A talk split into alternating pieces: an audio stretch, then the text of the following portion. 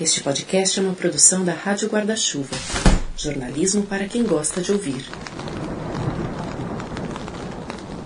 Ela é uma filha de alemães, loirinha, de olhos azuis, baixinha, ela tinha 1,55m de altura e um amor de pessoa.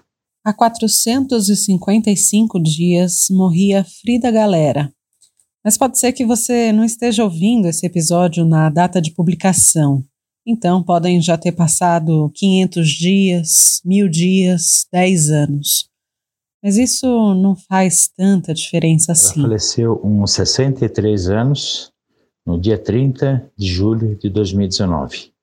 No dia 18 de agosto de 2019, ela faria 64. É que a história da mulher sobre a qual vamos falar hoje transcende tempo, espaço, calendários. Frida Galera é uma pessoa que deixou marcas. Há algumas semanas, ela virou um robô. Sim, um robô, mas isso eu te conto já já. Outra marca que ela deixou, inclusive literal, é de uma tatuagem que eu tenho com uma frase dela, sobre a qual eu também vou falar em breve. Fazendo umas contas aqui, eu me espantei ao perceber que eu convivi com a Frida por poucos meses e só em algumas ocasiões o que foi suficiente para me sentir arrebatada por um poder inexplicável que saía daquela mulher, que ainda sai de tudo o que ela pensou, amou e realizou. Eu sou Juliana Dantas e hoje vou dividir contigo uma história que eu queria contar desde antes mesmo de eu ter chegado aqui no Finitude.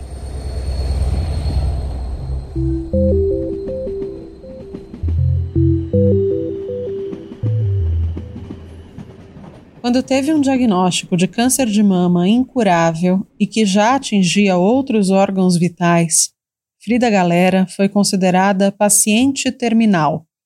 Mas dali em diante ainda foram quase 10 anos de vida, de muita vida. Só que lá no início, sem plano de saúde, ela peregrinou dois anos pelo sistema público até conseguir que algum médico fizesse exames suficientes para constatar o que ela já havia percebido no autoexame. Um médico do MOBS, ela foi, e ela querendo fazer uma aprofundar os exames, porque a mamografia estava aparecendo alguma coisa. É, o médico virou pra, falou para ela, ela estava precisando de uma pia cheia de louça para lavar. Ela não tinha nada e era só uma ossificação mesmo. Isso foi mais ou menos um ano antes dela ter o diagnóstico. Esse é o Jadir. É, o diagnóstico, é, principalmente do jeito que foi o dela, já em estado, estágio avançado, e o médico falou: olha, você tem pouco tempo de vida, e provavelmente você já tem é, metástase, metástase no pulmão e algum outro órgão, e, e a, a sua vida não, não vai ser muito longa. Quando ela chegou em casa, chorou bastante, Aí eu simplesmente falei para ela, quem é o médico para te dar um tempo de vida? Eu acho o seguinte, enquanto o homem lá em cima não puxar a sua ficha, você não vai subir. Tudo tem o seu tempo, tudo tem a sua hora. Existe o tratamento? Existe. Então vamos juntos um atrás disso. Nós fizemos tudo junto até agora. Não vai ser agora e você vai tentar fazer as coisas sozinho. Esse tudo junto aí que ele disse vinha de longa data. Nós nos conhecemos em 1974, começamos a namorar em 1975, nos casamos em 1983 e ela me deixou em 2019. A gente vai lá para os anos 80. Bem, após o nosso casamento, a nossa ideia era esperar um ou dois anos até ter o primeiro filho. Ela até brincava, ela iria ter indo para cinco filhos, tudo de uma vez só, para não ter muito trabalho. Mas foi engraçado e a partir do segundo ano a gente começou, tentou, tentou, tentou, ela não engravidava de jeito nenhum. E fez, fazia exame daí, fazia exame dali. Eu cheguei a fazer exame para ver se o problema não era comigo, mas não teve jeito. É, foi quando em 89, meu, em final de 88, o médico cuidava dela e falou: ah, você vai ter que fazer uma cirurgia, você vai ter ovário policístico, é complicado para engravidar, mas larga um pouco de pensar em gravidez. Pense em alguma outra coisa que você gosta de fazer. Até ele brincou, compre um cavalo. Mas no apartamento a gente morava, não dá para ter cavalo. Na varanda ele não cabia. Aí. primo nosso, ele tinha um veleiro, e nós fomos conhecer o veleiro dele, da Ribeira. Saímos e nos apaixonamos na primeira velejada. Aí pesquisamos, pesquisamos, pesquisamos, dinheiro para comprar veleiro não tinha. Era muito, muito. Bom, até hoje o veleiro novo é caro, mas na época nem usado não tinha para vender. Foi quando? Descobrimos um projetista no Rio de Janeiro e vendi o projeto com construção amadora, ser construído dentro de casa. Em meados de 88, comprei o projeto. Em janeiro de 89, começamos a construção, efetivamente. Só que. Em abril de 90, nossa filha nasceu. Eu até brinco, ele era nosso filho mais velho. Tá? E aí era o mesmo problema, falta de dinheiro. E vem filho, vem despesa. Aí em seguida veio o segundo filho, em 95 nasceu o segundo filho. E o veleiro sempre em segundo plano. Por e como a gente não tinha dinheiro para terminar ele naquela época, eu falei, vamos manter ele para aposentadoria. Porque eu, quando eu comprei o projeto, a ideia de um pouco dinheiro fazia. Só eu, conforme foi desenrolando, era muito dinheiro, não era pouco. Então eu falei, então vamos deixar o veleiro para a nossa aposentadoria. Velejando o veleiro dos amigos e continuando mexendo no nosso. Aí, quando ela teve o diagnóstico em 2010, Aí bateu o desespero. Falei, poxa, tudo nós fizemos em conjunto. Não é justo ela não curtir o veleiro. Nós fizemos, tá, nós estamos fazendo para nós. Foi aí eu comecei a, a ir em cima para terminar ele. E nós tivemos apoio de amigos, ganhamos doação de muita coisa, é, muita gente nos ajudou. Nós fizemos uma campanha, inclusive de, de financiamento coletivo, para ali na água. Em 2014 ela foi, ele foi para a água. A história do nome, Alguém Bli, partiu o seguinte: quando ela foi contar para o pai dela, o pai dela era alemão, não falava português, e ela foi comentar e a gente iria construir um veleiro. Ele olhou bem pra, profundo para ela, assim, o rosto bem sério, respondeu: Alguém Bli. É, um, um momento eu achei que vocês fossem construir uma família. Então, o Augenblick é um momento, um instante. E se você traduzir ao pé da letra, Augen, olhos, blick, pisar. Então seria um pisar de olhos. E nada mais isso, ele é, é isso no meio do oceano. Ele é um pisar de olhos no, de olhos no oceano. E o Jadir, que é representante comercial, virou também capitão. você para poder pilotar uma embarcação, você tem ter habilitação, tá? Existem três tipos de habilitação. Você tem a habilitação a raiz, é para você navegar em rios e represas. Você tem a habilitação de mestre. Mestre, você pode navegar ao longo da costa, até 20 milhas da costa. E você tem de aptão. A de aptão é para você fazer travessia oceânica. É, nós tiramos eu e ela juntos, a mestre e o, o Arraiz e o mestre. Ela era mestre, ela podia navegar até 20 milhas da costa. E aí nós, uma ideia nossa era dar volta ao mundo no veleiro, precisava de capitão. E aí nós, nós dois fizemos o urso. É um urso muito difícil, é muito estudo. E aí eu, eu passei ela não, ela tentou duas vezes a prova na Marinha e não conseguiu ser aprovada. Para a gente dar a volta ao mundo, a gente tem um capitão, entendeu? E eu falava, eu brincava com ela, falava, eu sou capitão, mas você é minha almiranta. Então você tem e ter habilitação também, só infelizmente não deu tempo dela tirar. O Augenblick fica atracado em Ilha Bela, no litoral de São Paulo. Ela ia sentava lá na frente, na proa do barco, punha os pezinhos para fora e ficava sentindo o rosto, o vento no rosto. Ela falava: Isso é a coisa mais maravilhosa do mundo. Você sentir a vida, sentir a vida passando por você. Porque o veleiro, você não tem, não tem motor, você não tem barulho. Quer dizer, motor tem, mas a gente não usa. Você não tem barulho. Então você sente a brisa no rosto, e isso para ela era a coisa mais maravilhosa do mundo. Bom, o veleiro vai para a água, o sonho se realiza e fim, né? Não, pelo contrário. Foi aí que mais um capítulo começou. A história do veleiro, nós é, em duas palestras que nós fizemos lá no hospital onde ela se tratava, no Carla Baiton. E durante a, a, a palestra, só, é, nós tínhamos fotos, nós temos muitas fotos do veleiro, e eram projetadas as fotos no telão. E quando terminaram as palestras, ela ouvia muito das pacientes, poxa, não pensei isso podia acontecer. Olha, é bonito, mas não vou conseguir, não vou viver para velejar, não, não, não, vou sentir isso. E ela fala.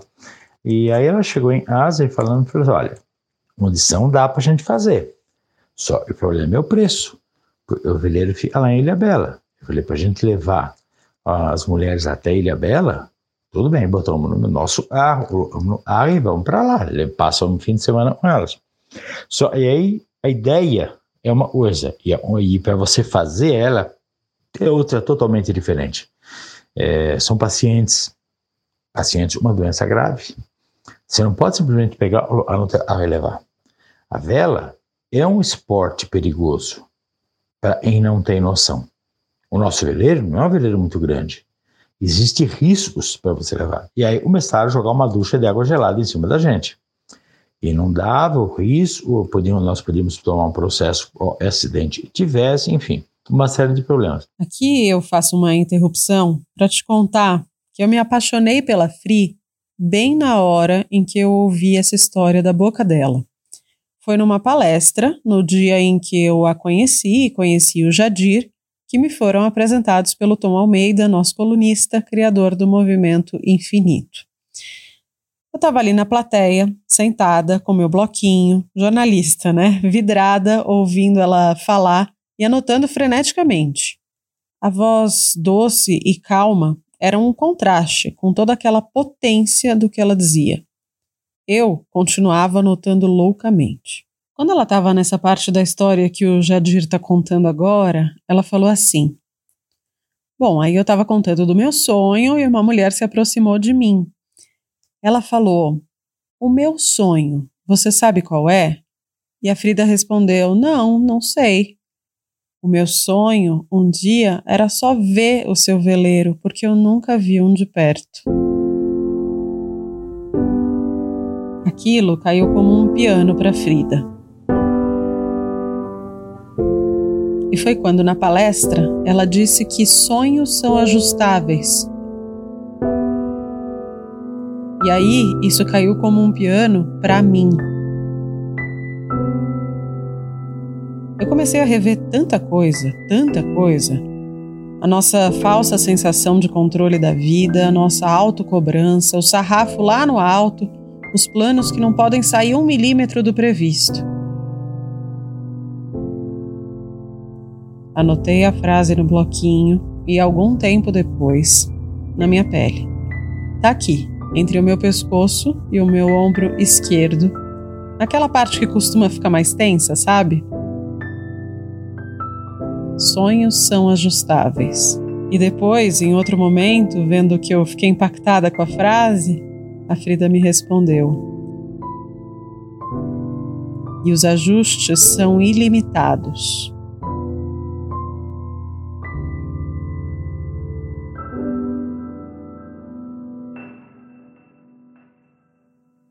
Frida e Jadir ajustaram os sonhos e, mais uma vez, contaram com a ajuda de amigos. Se vocês quiserem usar os meus veleiros, eu falei, seis veleiros da Guarapiranga, durante a semana eu cedo os veleiros para vocês levarem as mulheres para passear. Aí já começou a ficar um negócio fácil, factível para a gente fazer dentro das nossas posses. E foi então, aí nós começamos a colocar tudo no papel, tudo que precisava, enfim.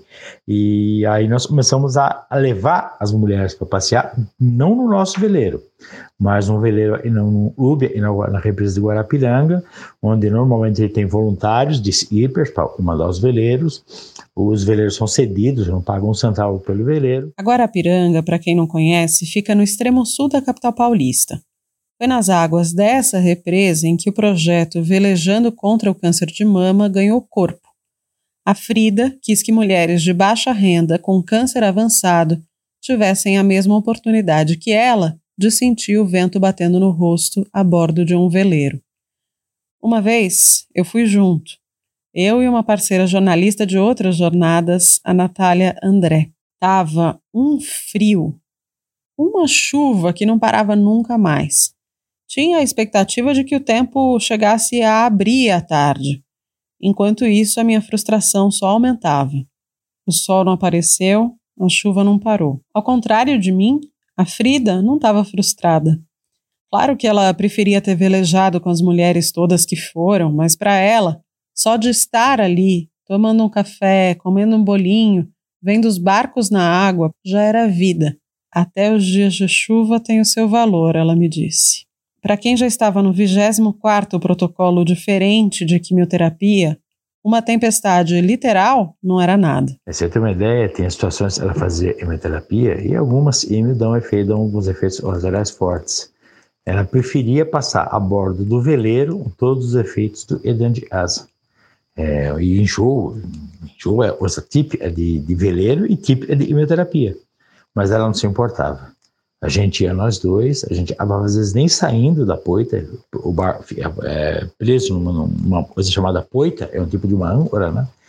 E às vezes a gente nem saía, a gente ficava lá, passava sábado e domingo só para sentir o ventinho na área. A gente tomava a fé no pitch, sentia o vento, vendo as tartarugas, e toda manhã a tartaruga vinha lá dar um oi pra gente. Então, o, o, é sentir a natureza. E isso é, não, não dá para descrever. Aquela foi a última vez da Frida na represa.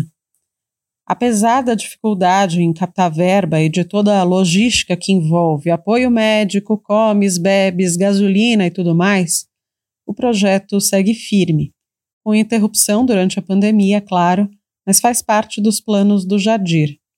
Porque sonhos, sonhos são ajustáveis. Começou a se ajustar, nós ampliamos o projeto. A gente, a ideia nossa era construir o bar em quatro anos, só quando nós começamos a ver o valor, precisava de 30 anos, não quatro.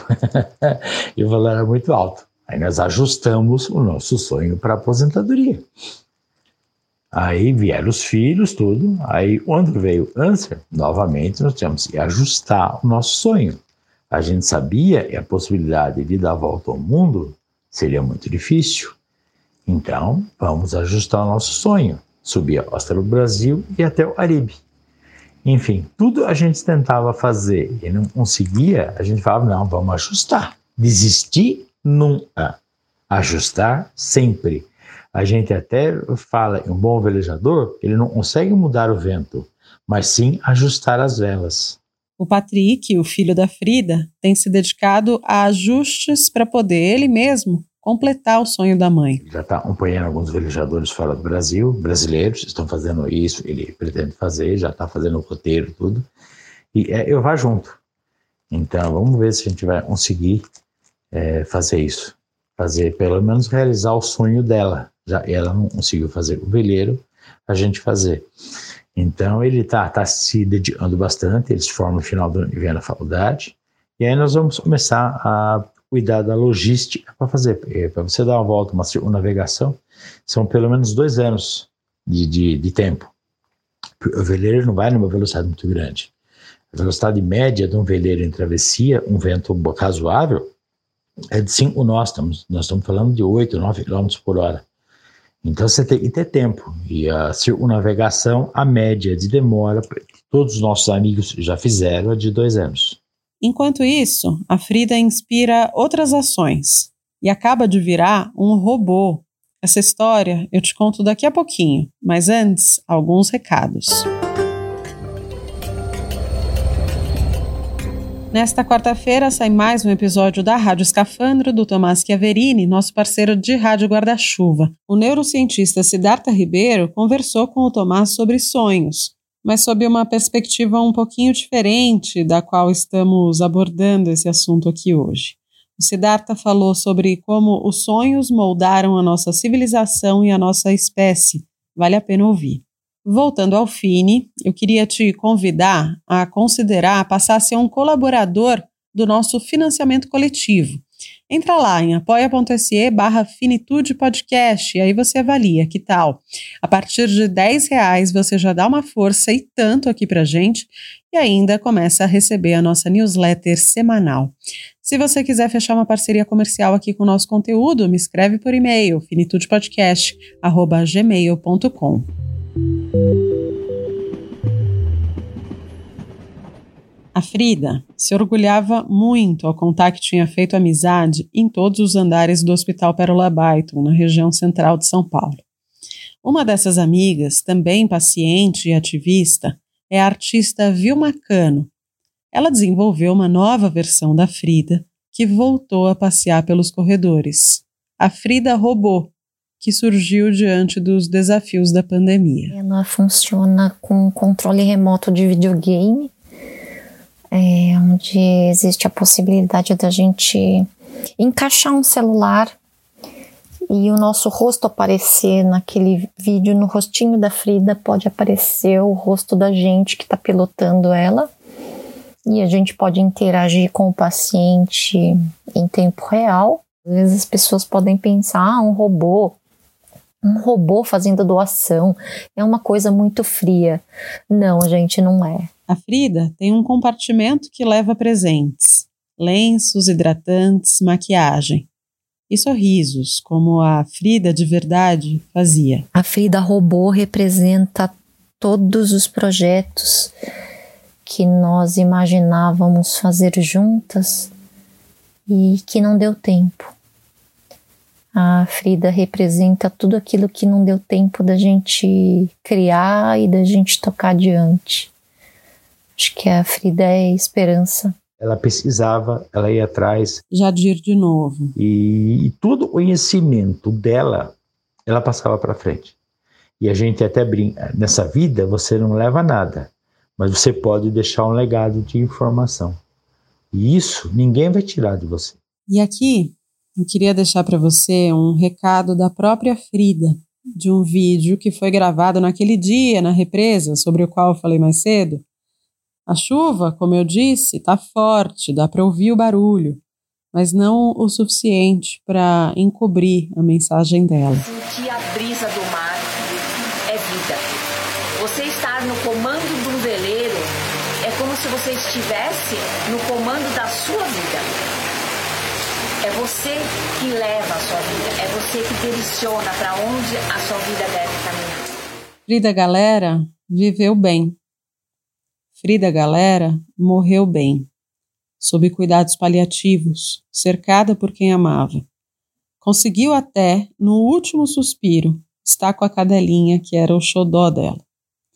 Tudo conforme previsto no testamento vital que a Frida deixou. Se você quiser ter acesso, a gente leu esse conteúdo no episódio chamado justamente Testamento Vital, publicado em 2019. Não dá para saber se a história teria sido diferente se o diagnóstico de câncer de mama tivesse acontecido mais cedo, sem que houvesse aqueles dois anos batendo de porta em porta no sistema público de saúde em busca de todos os exames. Em outubro, a gente está acostumado a ver os mais importantes monumentos iluminados de rosa, digital influencers com o lacinho cor-de-rosa no perfil do Instagram, nos jornais, no rádio, na TV e na internet repete-se sobre a importância da detecção precoce da enfermidade, que é importante, ninguém discute. Mas como avançar nessa conversa pelo acesso ao direito a um diagnóstico preciso e a um tratamento digno? Vale lembrar que no Brasil, apenas um quarto da população tem plano de saúde. Em paralelo a isso, de 2020 até 2022, estima-se que haverá cerca de 200 mil novos casos de câncer de mama aqui no país. Caso você esteja passando por alguma situação complicada nesse sentido ou conhece quem precise de ajuda, uma das dicas que eu dou é para que você veja o Instituto Oncoguia. oncoguia.org.br é o portal onde há todas as informações que você precisa saber, não só sobre câncer de mama, como sobre todos os outros tipos de câncer. Bom, estamos chegando ao final deste episódio, mas não sem antes ouvir o Fininho. O motivo que me traz aqui, como todos sabem, é a morte.